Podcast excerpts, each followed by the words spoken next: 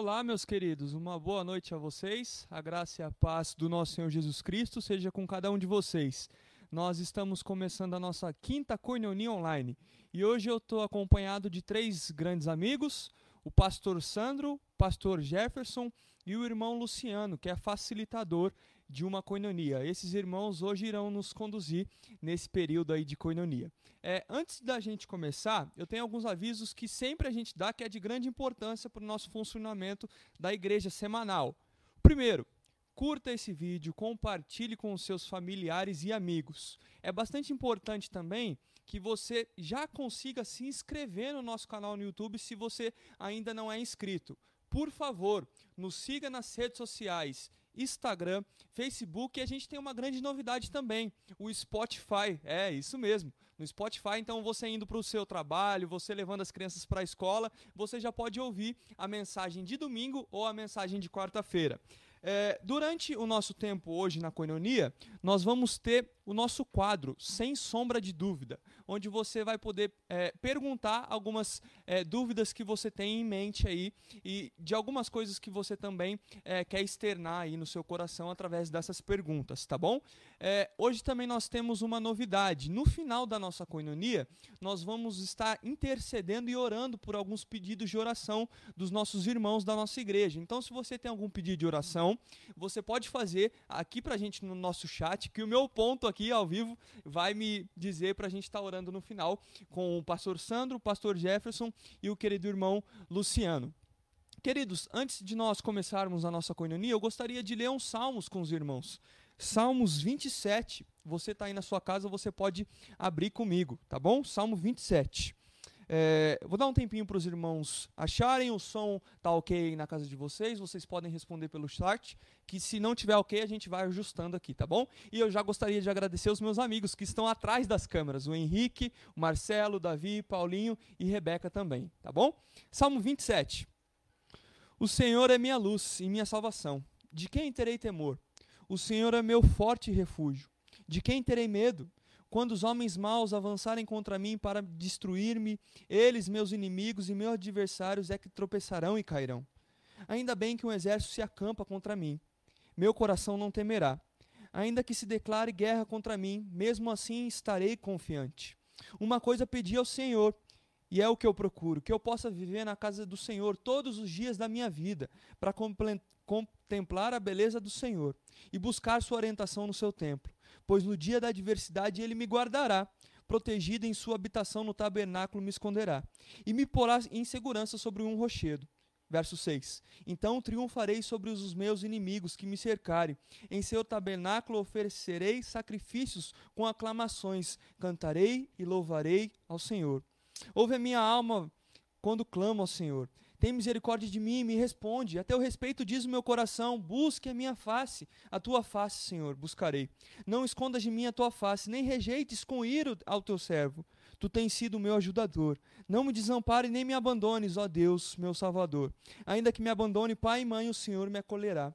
Ensina-me o teu caminho, Senhor. Conduza-me por tua vereda segura, por causa dos meus inimigos. Não me entregues ao capricho dos meus adversários, pois testemunhas falsas se levantam contra mim, respirando violência. Apesar disso, essa certeza eu, sei, eu tenho. Viverei até ver a bondade do Senhor na terra. Espere no Senhor. Seja forte e coragem. Espera no Senhor. Esta é a palavra de Deus, meus queridos. Agora eu queria, gostaria de pedir ao irmão Luciano que nos conduza a uma palavra de oração. Vamos orar. Senhor nosso Deus, nosso Pai, nós queremos te agradecer, Pai, pela oportunidade que a gente tem, ó Deus, de falar com o Senhor, ó Deus, pela oportunidade que a gente tem, ó Deus, de poder, como igreja, ó Pai, é, levar as nossas necessidades diante do Senhor, ó Pai.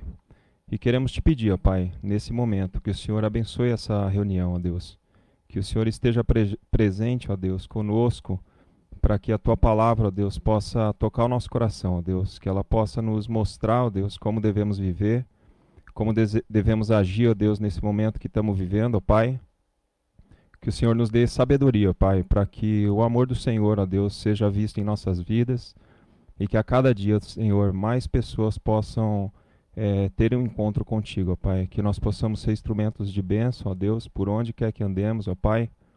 E o que nós te pedimos agora é que o Senhor fale ao nosso coração, ó Deus, nos ensine um pouco mais, ó Deus, de como devemos viver, ó Pai, e que tudo que formos fazer, ó Pai, seja para a honra e glória do Teu nome. Obrigado mais uma vez, ó Deus, por esse culto, por essa reunião, por cada irmão, ó Deus, que está acompanhando essa coinonia.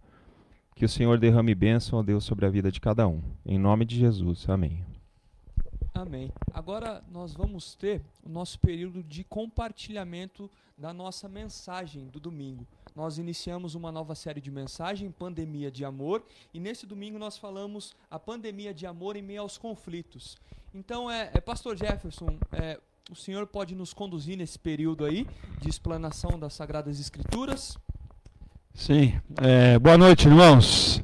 Graça e paz de Jesus a cada um. Ah, que bom que o pastor Santo está aqui.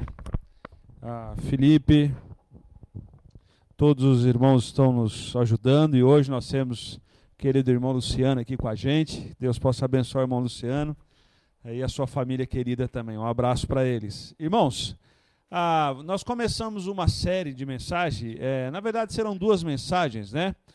E denominada Aproveitando a Fase que nós estamos vivendo chamada pandemia de amor.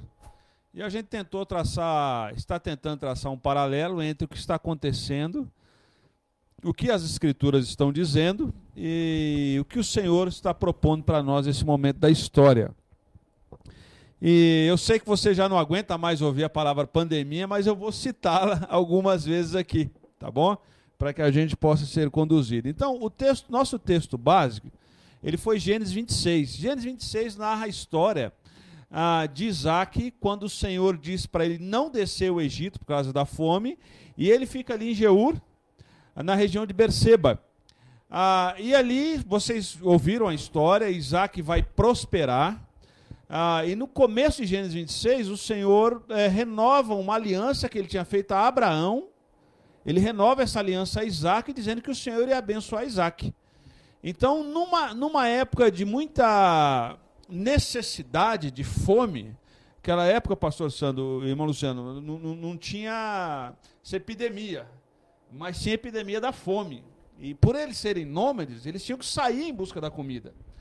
E, e, veja bem que o texto diz que o Senhor disse: não vá para o Egito, que é onde tinha prosperidade. Lá tinha prosperidade. Ah, e o Senhor manda Isaac é, para uma região não muito fértil. E ali o Senhor cuida de Isaac e sua família e os seus servos, e naquela região o Senhor faz Isaac prosperar. E diante daquilo que aconteceu, Abimeleque, rei dos filisteus, ele, junto com seus servos, eles têm inveja daquilo que aconteceu com Isaac. E eles começam a prejudicar Isaac. E a primeira provocação que eles fazem é, é jogar entulho nos poços que Abraão tinha cavado naquela região. E numa região árida, poço é imprescindível. Poço é imprescindível. Então isso inflamou ódio. Isso inflamou atrito. E nós estamos vivendo uma época no nosso país, irmãos, que como discípulos de Cristo Jesus, nós precisamos ter discernimento e não entrarmos nessa maré que está aí. Porque, como discípulo de Jesus Cristo, nós somos chamados para renovar a nossa mente, para experimentar qual é a perfeita a, e boa vontade do nosso Senhor Jesus. Como que isso acontece quando a gente não se conforma? E nós não podemos entrar nessa onda de ódio que há aí, por aí. E nesses dias de pandemia, onde nós estamos em casa, da quarentena, é, é natural que todos nós estamos acessando por muitas vezes durante o dia as redes sociais. Isso é natural. Tempo ocioso, às vezes sobra tempo e a gente fica procurando o que fazer e acesso, é normal. Isso é normal. E o que eu tenho reparado, pastor Sandro, irmão Luciano, Felipe, irmãos que estão nos assistindo, é que às vezes sem querer as pessoas têm sido instrumento de multiplicação de ódio e às vezes por querer também. Então nós precisamos tomar cuidado. Esse texto nos ensina algumas atitudes muito bonitas para a gente lidar ah, com essa pandemia de ódio. E a nossa proposta é trocar a pandemia de ódio pela pandemia de amor. E nós falamos que no Calvário foi o clímax dessa propagação, dessa propaganda, propaganda, dessa divulgação da maior expressão da pandemia do amor, que foi a morte do nosso Senhor Jesus Cristo e a sua ressurreição. Isso deu esperança para nós. À luz disso, irmãos, nós olhamos para o texto lá de Gênesis 26 e eu quero deixar quatro lições aqui para a gente poder falar depois. Né? Primeira lição é como que a gente faz para vencer o ódio e preservar a paz, o shalom de Deus entre nós. A primeira coisa que nós vimos no texto é que nós precisamos deixar o, que o amor de Deus fale mais alto do que a voz da ofensa que tenta nos atingir, ou que já nos atingiu. Então nós, nós teremos que fazer algumas escolhas, pastor. Nós temos que fazer escolhas. Você na sua casa você tem que fazer escolha. Quem que a gente vai ouvir mais? A voz de Deus ou a voz daqueles que nos ofendem? Isaac se rendeu à renovação da aliança que Deus tinha feito a Abraão e agora renova com ele. Então a voz de Deus foi mais alta, foi mais audível. E por ele ser cheio de Deus, ele não se deixou levar pelas circunstâncias. E assim deve ser eu e você.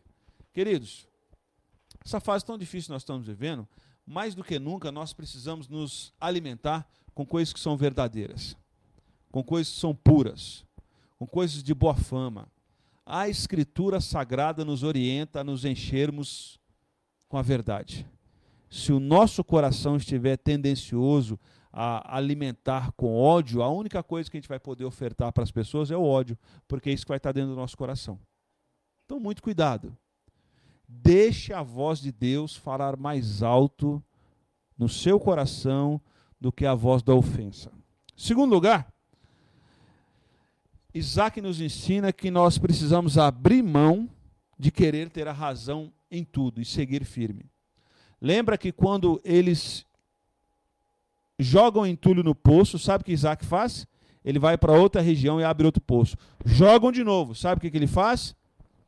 Ele vai para outra região e abre outro poço. E sempre quando ele abre o poço, o texto bíblico diz que a boa mão do Senhor era com ele. Por que, que a boa mão do Senhor era com ele? Porque ele entendia que as guerras que tinham para guerrear, não é ele que é guerrear, o Senhor é guerrear. Por isso, ele prefere seguir em frente e não se vitimizar e não ficar preso ao ódio dos outros. Assim deve ser eu e você. Cuidado, porque às vezes eu vejo discussões nas redes sociais que não faz sentido. Pessoas que querem ter a razão em tudo, querem ter a última palavra em tudo. Cuidado. Cuidado para que a soberba não tome conta do nosso coração. Cuidado para que a inveja não tome conta do nosso coração. E a partir disso a gente seja agente do ódio. E eu e você precisamos ser agentes da pandemia de amor e da paz do Senhor e não do ódio. Terceiro lugar, ah, nós sugerimos aqui, no estudo que você tem, que você recebeu, que nós precisamos discernir com sabedoria as brigas que vale a pena comprar. Isaac, mesmo sendo provocado e sendo prejudicado, ele não ficou comprando todas as brigas. Apóstolo Paulo, no final da sua vida, lá em 2 Timóteo capítulo 4, ele diz assim: Combati o bom combate. Preste atenção no texto que Paulo não disse assim, briguei todas as brigas. Não. Ele escolheu aquilo que valia a pena. Assim deve ser eu e você. Às vezes a gente se mete em tanta confusão, irmãos, tanta briga, que não faz sentido.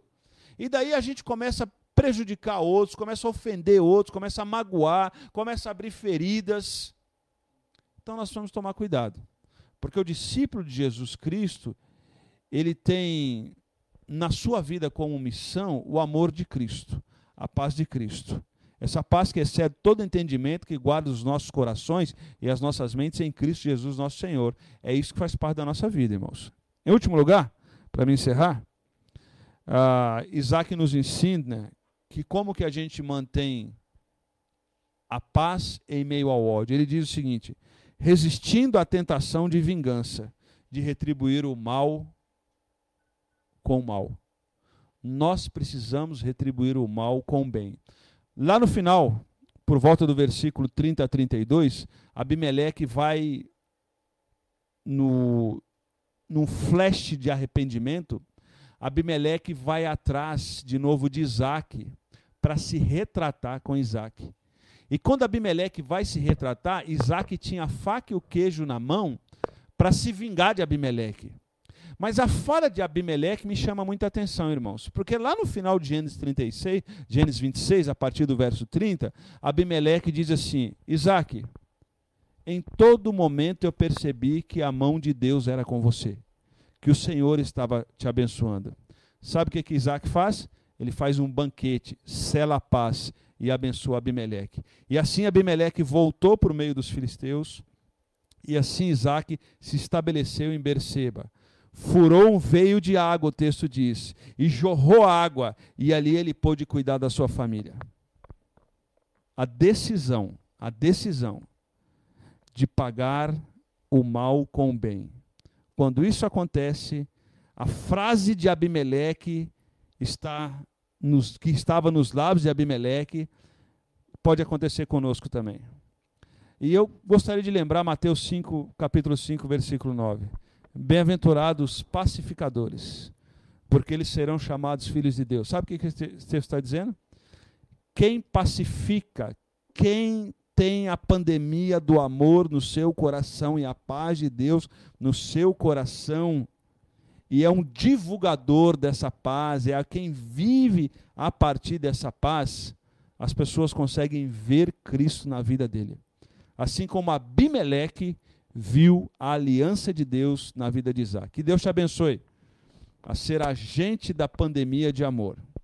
Que Deus te abençoe a lembrar desses quatro pontos, para que a gente possa viver essa fase a partir do amor e da paz do Senhor, que excede todo entendimento. Tá bom, irmãos? Deus abençoe você, viu? Amém, amém. E agora nós vamos para o nosso período de perguntas sobre a mesma lição.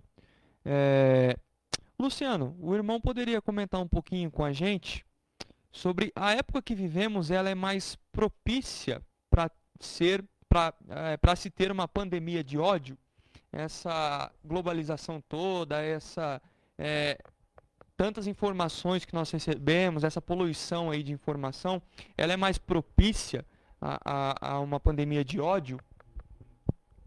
Eu acho que sim, infelizmente, né? É, eu li uma, eu li uma, uma reportagem do Correio Brasiliense de uma estatística feita pelo MIT em 2018 que diz que a cada notícia ruim, falsa. Que, é, sol, é, que é soltada na, na internet, na, na, rede social, ela atinge de mil a cem mil pessoas. Muita gente. Né? Quanto que uma, uma notícia verdadeira atinge no máximo mil.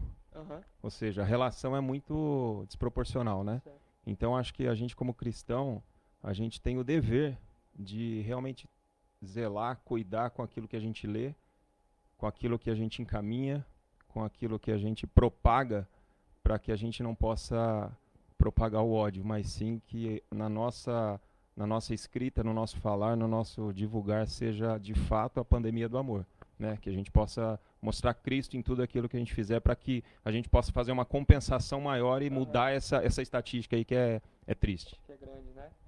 Obrigado pela resposta. Sandro, poderia é, completar um pouquinho? Não que precise de complementação essa resposta, mas algo que, que esteja no seu coração aí. É, às vezes a gente se assusta um pouquinho como as pessoas têm reagido a, ao que a gente tem vivendo e o que a época que a gente essa época realmente está demonstrando uma uma desesperança muito muito grande um vazio muito muito grande existencial é, isso existiu e não é isso não é novidade nos nossos dias mas realmente o que a gente pode per perceber é que tem é, é que tem se propagado bastante sim Ok. 30 segundos, Jefferson. Essa resposta aí. Ah, eu queria ah, citar uma ilustração do pastor Ivênio dos Santos. O pastor Ivênio dos Santos é um grande pregador, eu gosto muito dele. O pastor Ivênio diz assim: ah, quando uma má notícia, quando uma notícia de ódio chega até você, você precisa ser como uma, como uma tocha de fogo jogada dentro de um lago. Você pega a tocha de fogo, joga no lago, apaga.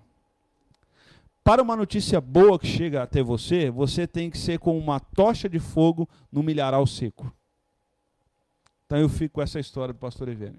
Legal. É, relembrando, pessoal, é, você que tem algum pedido de oração, você pode enviar ao nosso chat aqui para nós estarmos orando por vocês depois. Se você também tem alguma pergunta, fique à vontade a fazer. É, a segunda pergunta que eu tenho aqui da nossa lição é: existe as brigas que valem a pena serem compradas? Se sim, como devem ser compradas? Eu acredito que o tempo que a gente respondeu essa primeira pergunta, a gente pode levar para a segunda pergunta também. É, Pastor Sandro, quer começar? Depois a gente vai Pastor Jefferson, depois o irmão Luciano. Sim, eu gostei muito quando o pastor Jefferson falou que nós devemos deixar que Deus lute as nossas brigas, porque Deus é que luta as nossas brigas. E a gente tem, é, tem que estar isso em mente sempre. E nem toda briga deve ser comprada realmente, e aquelas que devem ser é, é, é, compradas são aquelas que dizem respeito à obra que Deus está fazendo na nossa vida, a, a, a, obra eterna, a obra de salvação, a, a, a maneira como a gente tem, tem é, desenvolvido a nossa salvação e pregado o Evangelho. Eu acredito que é por esse caminho e deixar que Deus realmente lute as nossas lutas, né, as nossas brigas gerais, de modo geral. Obrigado. Jefferson, colocação? Eu acho que grande parte das brigas que nós brigamos até hoje, se a gente pudesse voltar atrás, a gente não brigaria. Grande parte. Eu digo aí mais de 90%. Porque normalmente essas brigas têm a ver com domínio, com poder, uh, com ego, né? Uh, então eu já briguei muito dessas brigas, nós já brigamos, né? Uh, e são brigas que ferem, não aproximam as pessoas.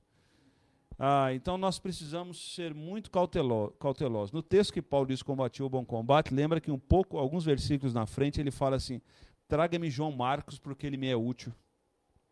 E vocês estão lembrados que lá em Atos, Paulo rompe com João Marcos. Porque João Marcos estava dando trabalho em vez de ser uma benção, ele rompe. E Barnabé, que é um cara é, maduro, ele chega e apazigua a situação. E aí Deus reverte o mal em bênção, porque tinha uma dupla de missionários sendo enviados para o mundo, a partir daquela briga, briga, se formou duas: Paulo e Silas, Barnabé e João Marcos. Ah, então Deus reverteu o mal em bênção. Mas nós não podemos brincar com a sorte. Não é toda hora que isso acontece. Né? Mas veja a humildade de Paulo, que lá em 2 Timóteo capítulo 4, ele fala assim: traga-me João Marcos, porque ele me é útil. Possivelmente essa fala de Paulo é um arrependimento. E eu tenho para mim que quando Paulo fala combati o bom combate, ele está se referindo a isso também. Sobre essa briga que ele comprou com João Marcos, que não deveria ter comprado. Mas ele é humilde o suficiente para lá na frente ah, entender. Nós vamos brigar, nós vamos brigar a briga que não deveria ser brigada. Mas precisamos aprender com o apóstolo Paulo também que quando a gente fizer isso e ter a consciência disso, a gente precisa voltar atrás e se retratar para continuar a caminhada. Ok. Irmão Luciano? Meu comentário é bem rápido. Eu acho que a gente devia aplicar Provérbios 9, 10, que diz que o temor a Deus é o princípio da sabedoria. Então, para que a gente Legal. tenha discernimento para realmente comprar a briga que deve ser comprada. Sim, e, e também o texto, na sabedoria de Deus. O texto de Paulo, né, seja uma habilidade de vocês conhecida por todos, né? Uma habilidade em ser amável e, e, amar pessoas que estão ao nosso redor, que nem sempre são fáceis de serem amadas, né? Mas nós não temos motivos para não amá-las, sendo que Cristo nos amou quando ainda éramos pecadores, né? E inimigos dele. É... Muito obrigado pela resposta de vocês, viu? É... Relembrando, pessoal, que você que está em casa, pode enviar a sua pergunta aqui para a gente, tá bom? É... Agora, é um pouquinho diferente a pergunta, é em relação às frases que foram destacadas da pregação. Comente a frase: A cruz de Cristo foi o clímax da propagação da pandemia de amor em meio ao ódio. Alguém aí se voluntaria a começar?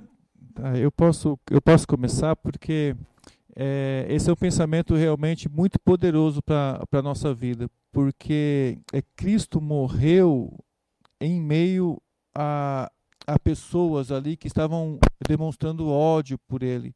Ele não teve um, um mundo que lhe foi é, favorável. E, no entanto, ele nos deu esse, esse grande exemplo de uma morte é tão, é tão cruel, mas a maneira é como ele se entregou nos dá um grande exemplo da vitória que o amor dele obteve. Porque nós estamos aqui por causa do amor dele. E foi isso que propagou. No mundo inteiro hoje, o que faz diferença no mundo é o que foi é feito lá na cruz de Cristo. Né? E, a, e, a, e a gente é, tem esse exemplo e esse amor também em nosso coração, porque esse amor hoje nos é dado para que a gente imite, para que a gente leve ele adiante. Ótimo. Eu acho que é o, é o exemplo máximo, né? Quer dizer, hoje nós amamos a Cristo porque Ele nos amou primeiro. Sim. Então, e Ele nos religou com o Pai através de Jesus na cruz. É, não tem amor como esse. Uhum. O que a gente deve fazer é anunciar essa boa nova para todos possam ter acesso a Cristo, conhecê-lo como seu único Salvador. Amém. A cruz foi o púlpito, né, onde Jesus pregou o amor. É, e com base em Jesus nós temos acesso a Deus, né? É, Jefferson, uma colocação bem rápida sobre a frase que foi citada no domingo. É, clímax na literatura é o ponto máximo de um enredo. É, é o ápice. E quando a gente falou o clímax, o ápice da história da humanidade não foi a Renascença, não foi a Revolução Francesa, não foi a Reforma Protestante, não foi uma pandemia. O clímax da história da humanidade foi no Calvário. Ali no Calvário, tudo foi resolvido. Ali no Calvário foi resolvido. Então, é por isso que a gente falou que é o clímax. Segunda coisa, irmãos, ninguém consegue falar de amor e viver o amor por muito tempo, se não for, obra de, se não for a obra de Cristo na vida dele.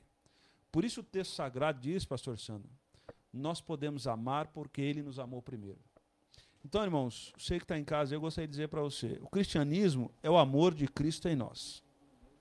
É, nada mais que isso. É simples. É o amor de Cristo em nós. E nós podemos amar por quê? Porque um dia a gente teve um encontro com Cristo. Então nós podemos amar. Ok. Uh, nós temos, novamente, uma frase que foi citada no domingo. É, o cristão que vence o inimigo é aquele que retribui o mal com o bem colocação relacionada a isso ao, ao texto de Lucas também, né? É se o seu inimigo é, bater numa face, que você lhe dê a outra, né? Não é, é, dê o mal com o mal. Tem o texto de Romanos, né? Que uh, a gente também não deve... A gente deve vencer o mal é com o bem. Uhum. Tem outros exemplos na Bíblia, como o de José, lá no Egito, que os irmãos dele fizeram mal para ele, mas depois ele, ele fez o bem para os irmãos deles, deu, deu alimento para os irmãos dele. E a, e a, gente vê que esse é o exemplo bíblico, mas a gente também vê que foi assim que Cristo demonstrou vitória sobre o maligno e sobre o diabo. E é assim que a gente vence o diabo. A gente não vence o mal fazendo mal, mas, mas como o pastor Jefferson pregou, a gente vence o mal fazendo bem, respondendo bem, é, é, demonstrando bem.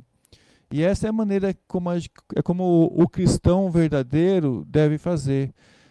Eu só mais um exemplo, eu, lembro da história de Jó, como, como que o, o inimigo tinha o mundo inteiro é, vivendo mal, uhum. mas ele queria destruir aquele que fazia o bem, porque aquele agradava a Deus.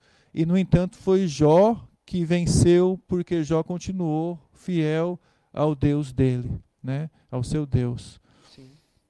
É, nós tivemos um comentário do Edson Lins Rodrigues no meio das nossas explicações. Ele diz bem assim: Gostei da pontuação em escolher a guerra certa. Isso evita entrar numa guerra com motivos errados e armas erradas. É, obrigado, viu, irmão Edson, pela sua colocação. É, eu só vou é, fugir um pouquinho do protocolo aqui. O Marcelo, ele está com um cronômetro ali pra gente, para que a gente não fale bastante, tá? A gente não combinou isso antes, mas ele está ali com o cronômetro para as nossas respostas. É...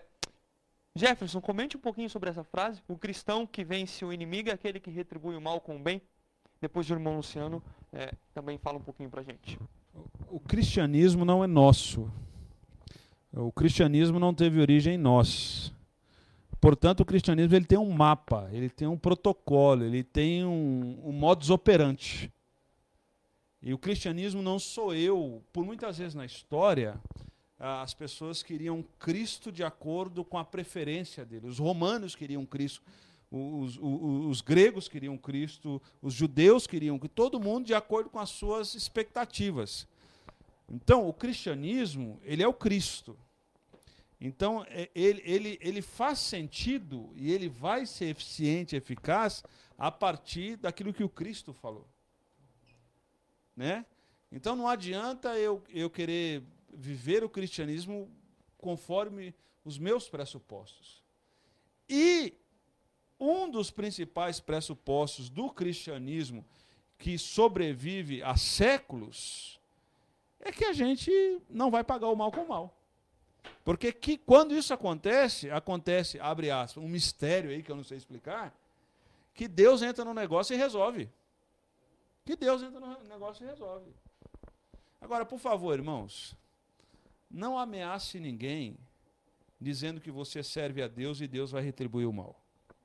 Isso não é cristianismo. Nós precisamos fazer a nossa parte. E é Deus que vai tratar. E é Deus que vai tratar. Agora eu quero dizer para você também que de repente você fez mal para alguém. E Deus está tratando de você durante essa pandemia. Aproveita a oportunidade agora, deixe Deus tratar de você. Se precisar retratar com alguém, vai retrata que você fez mal. Mas não deixe passar essa oportunidade. Hoje pode ser um dia aceitável, não da salvação, mas da reconciliação entre pessoas. Legal. É, é, essa atividade de virar a outra face é uma atividade daqueles que foram regenerados, né? É, apenas um, um regenerados é, podem fazer isso, é, tendo uma explicação que para o mundo às vezes não é aceitável, né? É, irmão Luciano, por favor. É, o que eu tinha pensado quando você fez essa pergunta, ainda pegando um gancho em Romanos que o pastor Sim. Sandro disse, a gente tem a oportunidade como cristão de aplicar o que Paulo disse de não nos conformarmos com esse mundo, né? Uhum. Então se a nossa, a nossa ação está sendo em tratar o mal com o mal, nós estamos conformados ao mundo, mas Sim, a gente tem que estar conformado a Cristo, que é tratando o mal com o bem. Amém. Então a gente tem a oportunidade de aplicar o que a gente diz que aprende, que sabe, que conhece e que lê através da palavra. Sim.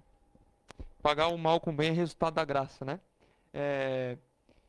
Nós ainda não tivemos nenhuma pergunta. Ou o pessoal não está entendendo nada do que a gente está falando, ou eles estão gostando bastante, está bem claro na mente deles isso. É... Débora Evelyn, acabei de responder, é, acabei de receber uma pergunta. Retribuir com o bem, eu acredito que o mal com o bem implica só em uma retribuição com ação positiva ou pode ser uma neutralidade também? Até que ponto esse retribuir o mal com o bem, ele é resultado da graça e como a gente deve viver nesse impasse assim? Ficou clara a pergunta? Estou pensando. Acho que a Bíblia é muito clara que existem certos tipos de pessoas que nós não podemos conviver com elas. Então nós precisamos ter discernimento. Existem situações onde a pessoa não te pediu perdão, você já perdoou, mas você sabe que a pessoa é tóxica. É tóxica. E, e, e não é bom conviver naquela roda de escarnecedores. Então, o que eu estou dizendo aqui, irmãos, às vezes quando a gente fala de amor da outra face, fala crente é bobo. Não, não é isso que eu estou dizendo. Não é questão de ser bobo, muito pelo contrário, é questão de ser inteligentíssimo. Ah, existem pessoas que eu não convivo, irmão Luciano. Sabe por quê? Porque elas não me, não me aproximam de Deus, pastor Sandro. Elas não abençoam a minha vida. Então, eu não quero relacionamento. Isso é muito claro para mim. É, meus filhos, quando eram pequenos, existiam pessoas na rua, moleques na rua, que eu proibia. Mas não é filho do pastor? Não, não, não, não vai. O que, que a palavra de Deus diz? Quem anda com tolo será o quê? Tolo. Quem anda com nécio será nécio. Quem anda com sábio será sábio. Agora, ah, hoje, ah, depois que eles crescem, a gente já tem maturidade para lidar com esse tipo de adversidade. Mas enquanto não tem, a gente protege. Mas as escrituras, por exemplo, diz lá em 1 Coríntios capítulo 5, tinha um camarada na igreja lá que estava fazendo coisa errada, Paulo diz assim, nem comam com esse cara. Porque esse cara é prejudicial à comunhão da igreja, do corpo de Cristo. Perceba que a disciplina é uma das maiores manifestações de amor, porque Provérbios diz o seguinte: o pai que disciplina o filho ama o filho. As escrituras vai dizer em Hebreus que Deus disciplina os seus porque ele ama. Porque ele ama. Então, uma das manifestações de amor de Deus é o que? A disciplina. Os filhos ele disciplina. Então nós não podemos co confundir é, é, o cristianismo com uma sociedade no pecado, só para a gente dizer que a gente ama. Então nós precisamos fazer esse discernimento. Então, às vezes, a gente vai. Deixa eu dar um exemplo aqui, desculpa, estou alongando. Judas. Jesus tinha uma estratégia bacana com Judas. Você não vê nenhum texto de Jesus trazendo Judas para comer dentro da casa dele. Mas você não vê nenhum texto de Jesus deixando Judas ir muito longe. Jesus não traz ele para muito perto, mas depois não, não deixa também escapar do raio do olho. E foi um camarada que deu trabalho, correto? Um camarada deu trabalho. Então nós precisamos entender isso. E nós precisamos acabar com esse negócio de brasileiro de querer ser amigo de todo mundo. A gente não consegue. Querer estar tá bem com todo mundo. Não, consegue, não consegue. Né? Então nós precisamos ter discernimento. Tem gente que não dá, irmãos. Tem gente que não dá. E principalmente aqueles que são tolos e insensatos e abertamente afrontam as escrituras. Não ande com o tolo, né? Porque a pessoa de fora pode olhar e não, não saber a diferença de um tolo de um cristão. É, irmão Luciano, alguma colocação? Não? Ótimo. A gente tem que não pode deixar com que o mal entre no nosso coração e nos domine. E essa influência maléfica nos torne mal. A, a gente tem que refletir o bem é, que há em nosso coração. Né? Ah, eu estava desligado aqui, desculpa. Pode refazer. Então, pode refazer, a, gente, a gente não pode é, revidar o mal mostrando que a mesma atitude que, é que foi má é a nossa atitude, ou seja, mostrando que o mal está dentro de nós. A gente precisa manifestar o bem, o, o bem de Deus e ser uma pessoa boa. É, tinha um pastor que dizia que se um copo de água é, amarga, se você chacoalhar, ele vai sair água amarga. Mas um copo de água doce, se você chacoalhar, ele nunca vai sair água amarga dele, vai sair água doce. Então, é, esse mal a gente nunca pode é, deixar com que ele entre no nosso coração e nos torne pessoas más também. Né? Agora a gente precisa fazer um, um, um adendo aqui. O que é princípio bíblico e o que é preferência pessoal? Ah, não gosto de fulano porque ele. Não, isso é gosto pessoal. Não, eu não tenho essa opção. Então eu não tenho a possibilidade de não amar. Eu não tenho essa possibilidade. Então tem coisas que é. E eu vejo muita briga. Família, igreja, empresa, na, na rua, é, é, por gostos pessoais, preferências pessoais. Né? Pessoas que. As pessoas que buscam o bem, elas se juntam, elas, elas, elas gostam de estar junto com outras pessoas que buscam o bem. É, foi o que Paulo disse para Timóteo: é, busca a paz, o amor, a fé. É com os que de coração puro invocam o Senhor. É o que o Salmo 16 diz: é quanto aos notáveis que há na terra, são esses é, os quais eu tenho o meu prazer, que eram pessoas que buscavam a Deus. E assim a gente tem outros, outros versículos que mostram que as pessoas que buscam a Deus, como o Salmo 1, né, não, não se aceite na roda dos escarnecedores e tal, tal, antes ter o seu prazer na lei do Senhor, são pessoas que se juntam porque, ela, porque o Espírito faz isso no coração delas. Né? Então isso é, também é natural. Né? Ter esse tipo de amizade, deixar fluir aquilo que Deus está fazendo em uma comunidade. Muito obrigado pela é, palavra de vocês.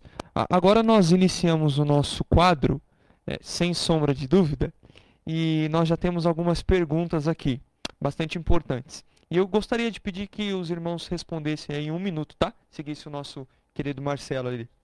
É, os três, isso. Até quando eu devo insistir com alguém para trazer ou tentar trazer essa pessoa para o caminho correto?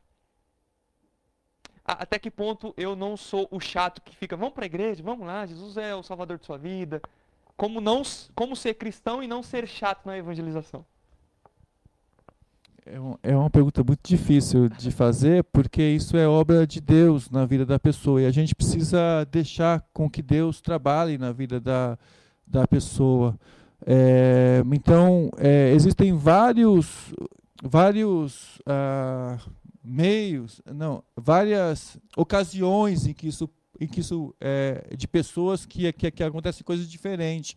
A gente não sabe o motivo pela qual a pessoa está tá rejeitando o evangelho. Mas, é, de modo geral, a gente fa faz a nossa parte, com, é como te, é testemunha em primeiro lugar e ora para que Deus trabalhe na vida da pessoa. Vai chegar uma hora em que talvez você só ore, então você já, já testemunhou e você ora e espera que Deus, Deus trabalhe na vida da pessoa, o Espírito mostre é, no coração dela.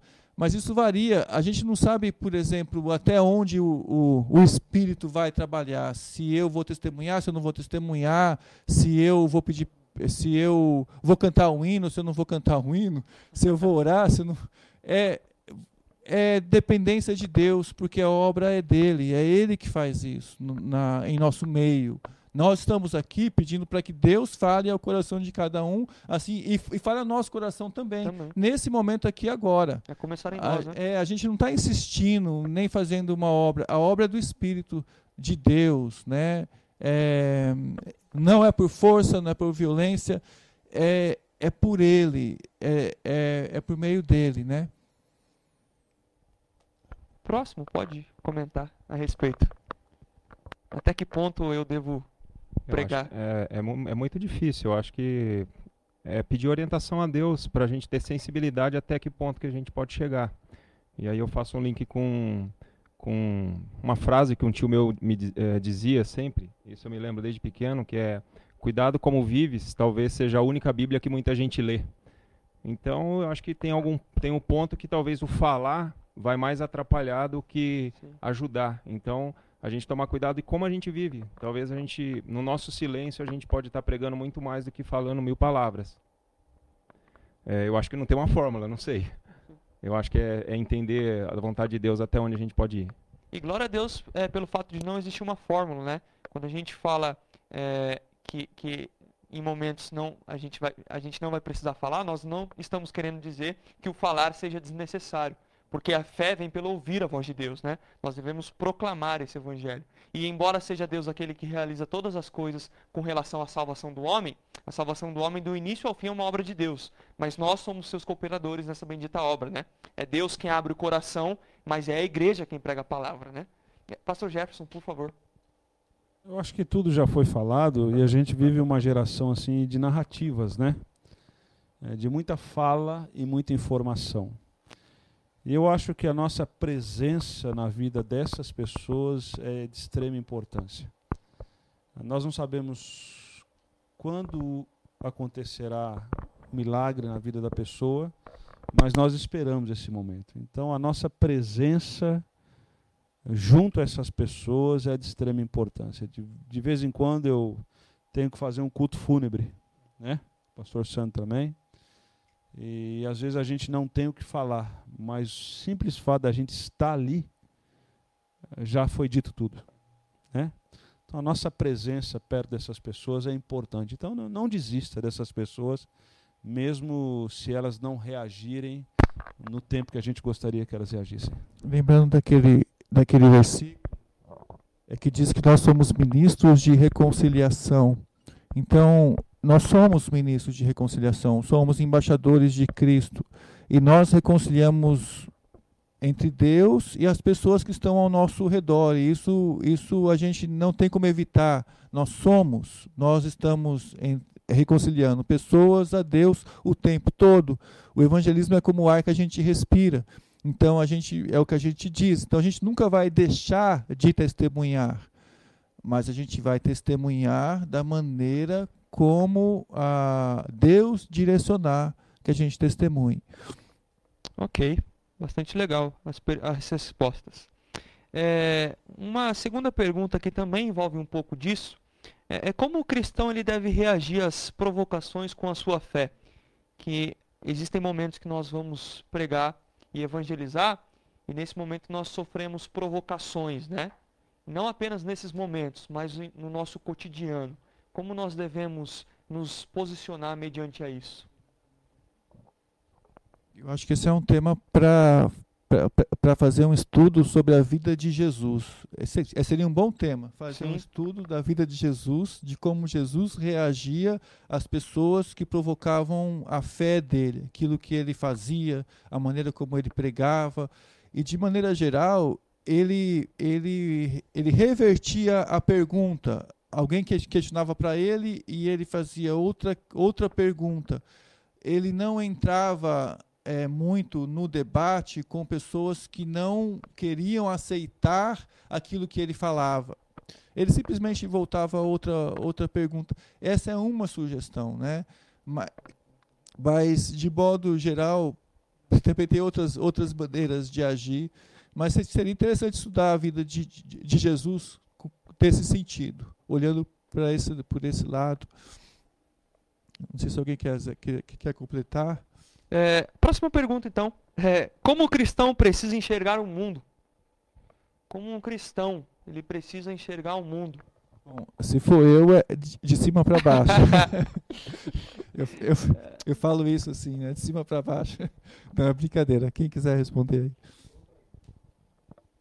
Nessa relação de evangelização, é, o mundo é como um lugar caído, mas também um mundo como um, um, um lugar onde Deus está restaurando ele pela, pelos seus discípulos. Na literatura, isso é chamado também de cosmovisão. E até mesmo um mandato cultural, né? Sim.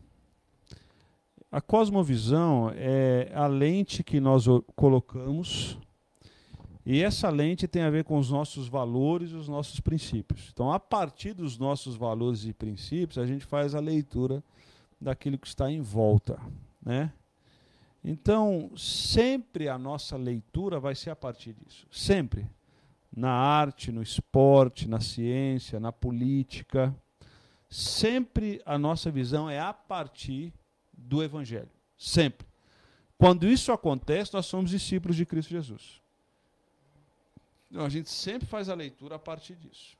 Né? Então, a gente, a gente vive hoje, por exemplo, pastor, se vive uma bipolaridade na esfera política no país. É, olha, irmãos, eu sinto vergonha de falar isso, mas tem crente que não está conversando com um porque um é de direita outro é de esquerda. Onde se viu isso? Isso é cosmovisão satanás. A cosmovisão do reino é outra. Mesmo porque as pessoas estão brigando com estão brigando por causa de pessoas que não têm sequer escrúpulo. Né? sequer tem escrúpulo. É a pior espécie de pessoa da humanidade. Esses. Então, a nossa visão sempre a partir do reino. A nossa sociedade, eu quero só plagiar uma fala aqui. A nossa sociedade, ela ama as coisas e usa as pessoas. A lente que nós colocamos para olhar a sociedade é nós amamos as pessoas e usamos as coisas. Esse é o nosso pressuposto. É, nós temos uma pergunta do nosso querido amigo irmão Celso. Ele diz bem assim na pergunta: O fato de algumas coisas não estarem dando certo em nossa vida, pode-se dizer que estamos sendo disciplinados? Uma pergunta bem abrangente, né? Mas o fato das coisas não estarem dando certo como nós imaginaríamos que daria certa, é, é, pode implicar numa disciplina? Ah, é, ainda bem que tem coisa que dá certo na nossa vida. e ainda bem. Mas tem coisa. É tudo que dá errado em nossa vida, você tem que avaliar se é pelos olhos de quem? É pelos seus olhos ou pelos olhos de Deus? Deu errado se é aquilo que você queria ou se é aquilo que realmente teria que é que é o certo, né? Porque às vezes o se eu quero algo que não é certo e esse algo dá errado, então isso é bom para mim. Agora se eu quero algo que é o certo, mas se eu não estou com a vida com Deus para fazer esse certo, se eu se eu estou fazendo algo errado e não consigo fazer o que é correto, então eu preciso acertar o que está errado na, na, na minha vida. Para eu para Deus poder me abençoar e daí eu conseguir, com a graça de Deus, fazer aquilo que é bom e que Deus quer que eu faça. Mas antes de, de tudo, eu preciso avaliar essa, essas, essas questões e, e buscar bastante a Deus. Né? Quando a Bíblia diz que aqueles versículos de Deus respondendo oração, que fala para a gente bater, bater, abrir-se-vos-á, buscar e acharei. E o outro versículo lá de 1 João, que é aquilo que a gente, se a gente pedir algo, segundo a vontade de Deus, ele nos responde, são versículos que apontam que a gente está buscando coisas que são da vontade de Deus, que são da vontade de Deus. Se a porta não está se abrindo, eu devo avaliar sim se, é, se, aquela, se aquilo é da vontade de Deus. Se é da vontade de Deus, eu devo avaliar sim. Se a minha, se a minha vida está em, em pecado. E aonde eu tenho que, que acertar isso, né? É, agora, não sei se alguém quiser mais completar alguma coisa, falar. Celso, um grande abraço aí para você, para Sandra. Nós estamos orando por vocês, viu?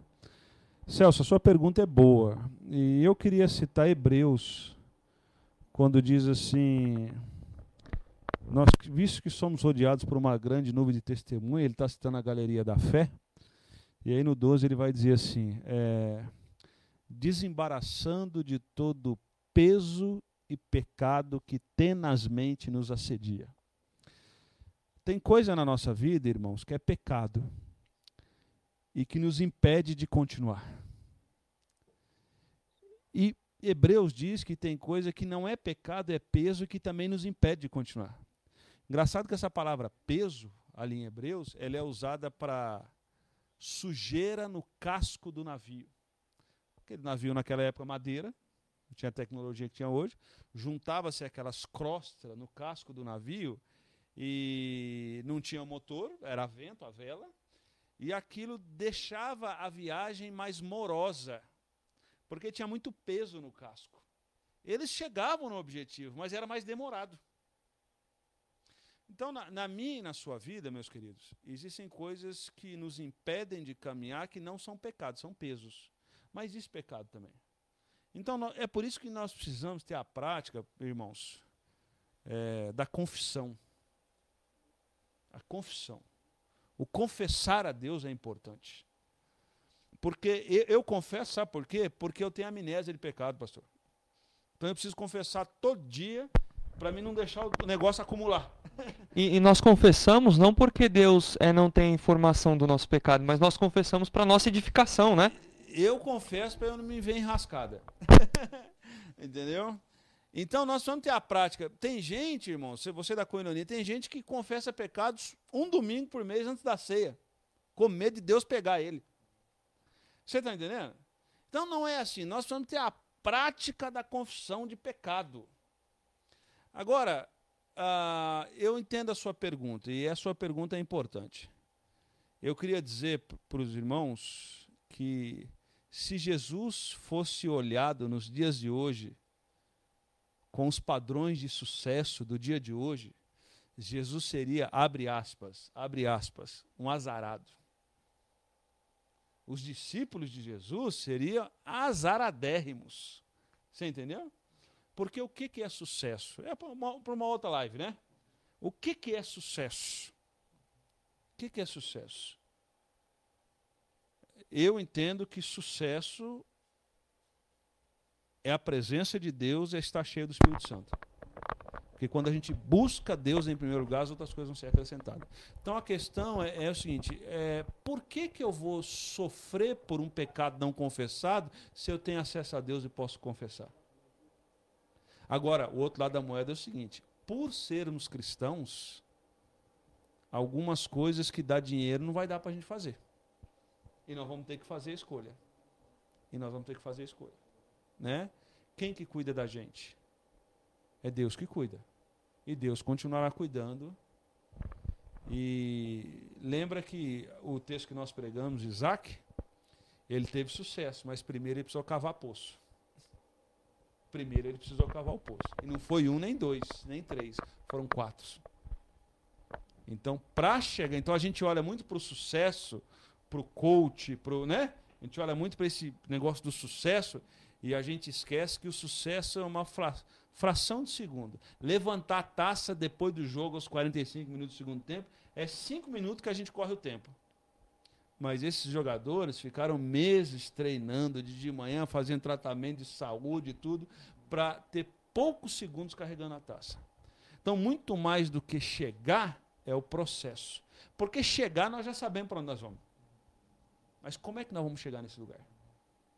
Livrando de todo o pecado e do peso que tenazmente nos assedia olhando firmemente para o autor e consumador da nossa fé, Hebreu diz, o nosso Senhor Jesus Cristo.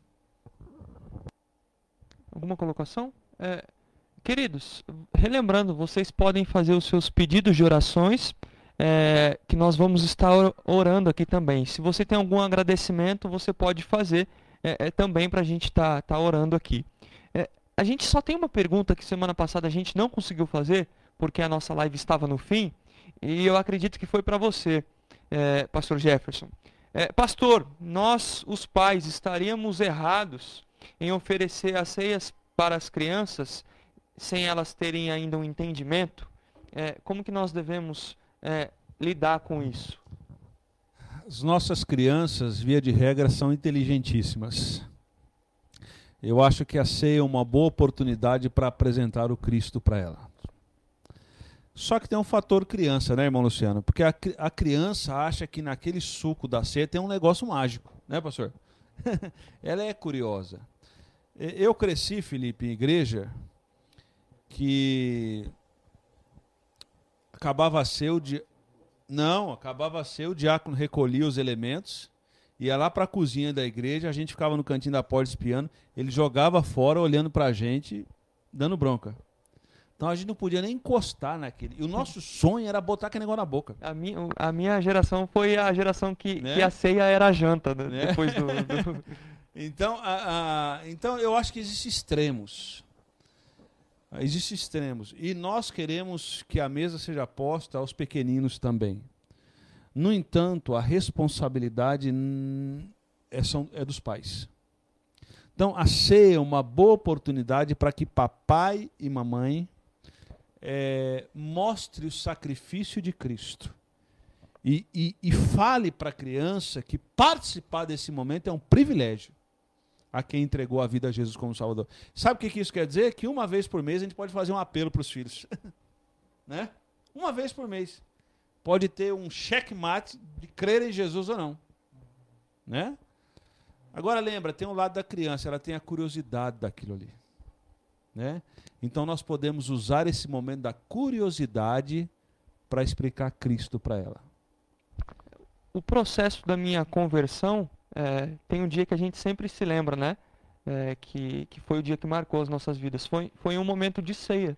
Eu era pequena, era criança, e, e nesse momento o meu pai e minha mãe é, perguntaram, né? Você é, tem a consciência dos seus pecados e a consciência de Jesus Cristo sendo o único e suficiente Salvador das suas vidas? E, e eu fiquei assim, pensando, sim, tenho. Mas é, foi, foram momentos assim, né, que, que eu testifiquei, vamos dizer, a minha fé. Nós temos um pedido de oração. Eu acredito que o pastor Sandro poderia orar por esse pedido. E aí depois nós encerramos. Se na oração do Sandro aparecer algum outro pedido, a gente ora por esse pedido também e assim finalizamos a nossa coinonia. O pedido é da querida irmã é, Daniele, Dan, Daniela, perdão, Oliveira. Pedido de oração. Gostaria de pedir oração para o Kaique, filho do meu primo, que nasceu há 21 dias e por complicações no parto permanece entubado. Então, oração pela vida do Kaique e pela família dele como um todo também. É, e Daniela, se precisar de alguma coisa, pode é, entrar em, conosco, em, em contato conosco, tá bom? Sandrão, nos leve em oração. E se você quiser participar de outros pedidos de oração, é só mandar o seu número para 98289 1924 e a gente continua mandando alguns pedidos de oração pelo nosso país e por algumas pessoas como o Kaique. Vamos orar. Nosso Pai, nós te agradecemos, Pai, porque o Senhor tem dado à nossa vida o refúgio que o Senhor é, Deus, o consolo que o Senhor é e a salvação, a cura que o Senhor é para a nossa vida, para a nossa alma, Senhor. E nós queremos pedir pelo Kaique e pela sua família, que o Senhor o abençoe, que o Senhor abençoe sua vida, que nós sabemos que, é, que os seus dias estão escritos, Pai, antes mesmo dele nascer. O Senhor já estava cuidando dele. Nós só intercedemos, Pai, por ele, porque nós somos também instrumentos do Senhor, Pai, para interceder por ele. Nós entendemos assim. Mas nós sabemos que o Senhor está fazendo a sua vontade na vida dele. Mas nós intercedemos pela cura, pelo pleno restabelecimento, que ele, que, ele cresça como uma criança sem, é, sem outras, outras sequelas. Que o Senhor o abençoe, Senhor. Que o Senhor o abençoe para que ele te sirva acima de tudo. Que o Senhor fortaleça os seus pais. Em nome de Jesus, nós oramos. Amém. Amém. Nós também tivemos um, agradecimento do Bruno Bittencourt. Agradecimento, pois a Paty já está em casa e que Deus continue fortalecendo a sua saúde. A Paty estava com algumas complicações de saúde. E nós estamos já encerrando a nossa coinonia. Eu gostaria de pedir a você que está aí na sua casa que você curtisse é, esse vídeo, você compartilhasse, você se inscrevesse nesse canal, porque é muito importante isso para nós. É, domingo nós temos a nossa celebração ao vivo às 19 horas e você é nosso convidado para estar participando com a gente. Irmão Luciano, mais uma vez, o irmão pode nos levar uma palavra de oração para que nós venhamos fechar a nossa live e nos despedir dos irmãos que estão em casa? Senhor Deus, mais uma vez, nós nos colocamos diante do Senhor, ó Deus, para agradecer a oportunidade que o Senhor nos deu de poder compartilhar das tuas coisas, ó Pai. Obrigado pela condução que o Senhor nos deu. Obrigado pela vida de cada um, ó Deus, que está cada um em sua casa, ó Deus, acompanhando. É, e que a palavra, ó Deus, que foi pregada hoje, ó Deus, possa ter tocado em cada coração. Que o Senhor nos abençoe, que o Senhor nos guarde, que o Senhor nos dê paz, que o Senhor faça de nós, ó Deus, cada dia mais parecido com Cristo, ó Deus que nós possamos, ó Deus, realmente propagar, ó Deus, o amor do Senhor, ó Deus, a esse mundo, ó Pai. Que o Senhor nos use como instrumento do Senhor, ó Deus, para abençoar as pessoas, ó Deus, para levar a tua palavra, ó Deus, aos corações que necessitam. Muito obrigado por tudo, pelas nossas vidas, ó Deus, por tudo que o Senhor tem feito por nós. Porque mesmo não merecendo nada, o Senhor tem sido amor para conosco, ó Pai. Muito obrigado. Em nome de Jesus. Amém.